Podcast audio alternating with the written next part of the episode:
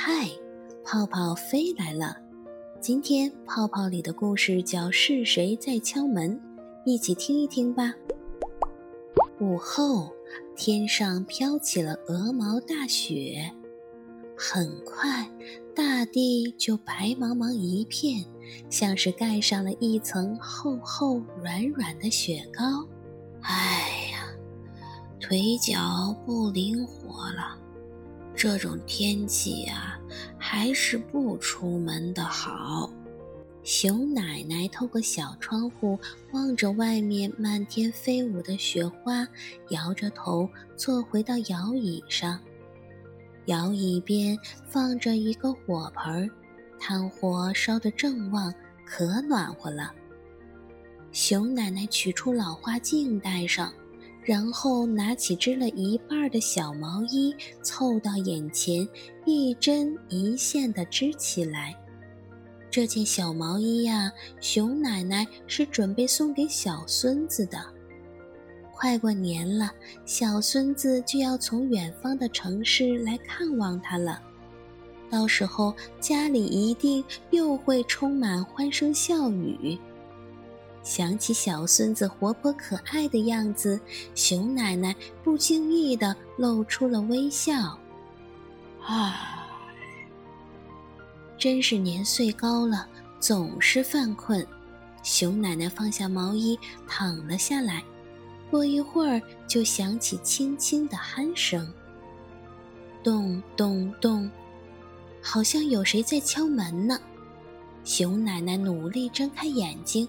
慢悠悠地走过去，打开门，咦，门口一个人影也没有，只有几条小鱼和一些小虾，还有一串枫叶一样的小脚印。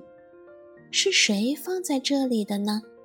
熊奶奶大概知道，她笑着摇了摇头，把鱼虾拿进屋，关上门，很快又进入梦乡里。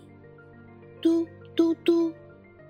又有人在敲门，熊奶奶打开门，没有看见一个人影，只不过脚下多了一堆红薯和土豆，雪地上也留下了一长串剪刀一样的小脚印。这次又是谁呢？熊奶奶把红薯和土豆拿进屋，决定暂时不睡觉了，看看是不是还有谁会来敲门。果然啊，一阵子过后，敲门声又响起了，嘟嘟嘟。熊奶奶快步走过去，打开门，看到前方有一个白色的背影，就像雪一样纯白。那小身影一蹦一跳的，在雪地上留下了一朵朵俏丽的梅花。再看脚下，多了一小捆青菜和几个大萝卜。喂！熊猫奶奶刚喊出声，又立马止住了。她想了想，把青菜萝卜拿回屋，又关上了门。就好像设定好了时间似的，没过多久，门再次被敲响。这次熊奶奶还是没有遇到敲门人，只看到门口一小篮栗子和蘑菇。以及留在雪地上的一朵朵绽放的小花，这些可爱的小花呀，一路盛开到了屋子旁的大树上。这一阵又一阵的敲门声，把熊奶奶的睡意完全赶跑了。嗨，干脆别睡了。看着一地的蔬菜食品，熊奶奶开始摘菜、洗菜、切菜，又在火盆上架了一口锅。吃晚饭了，这一次熊奶奶不是孤孤单单一个人，家里还多了小鸭子、小猪、小兔子和小松鼠，它们都是被熊奶奶叫过来的。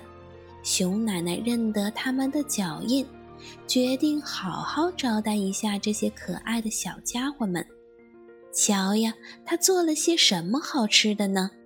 这几个小可爱送来了那么多的菜，当然是做大伙儿冬天最爱吃的热腾腾、香喷喷的火锅了。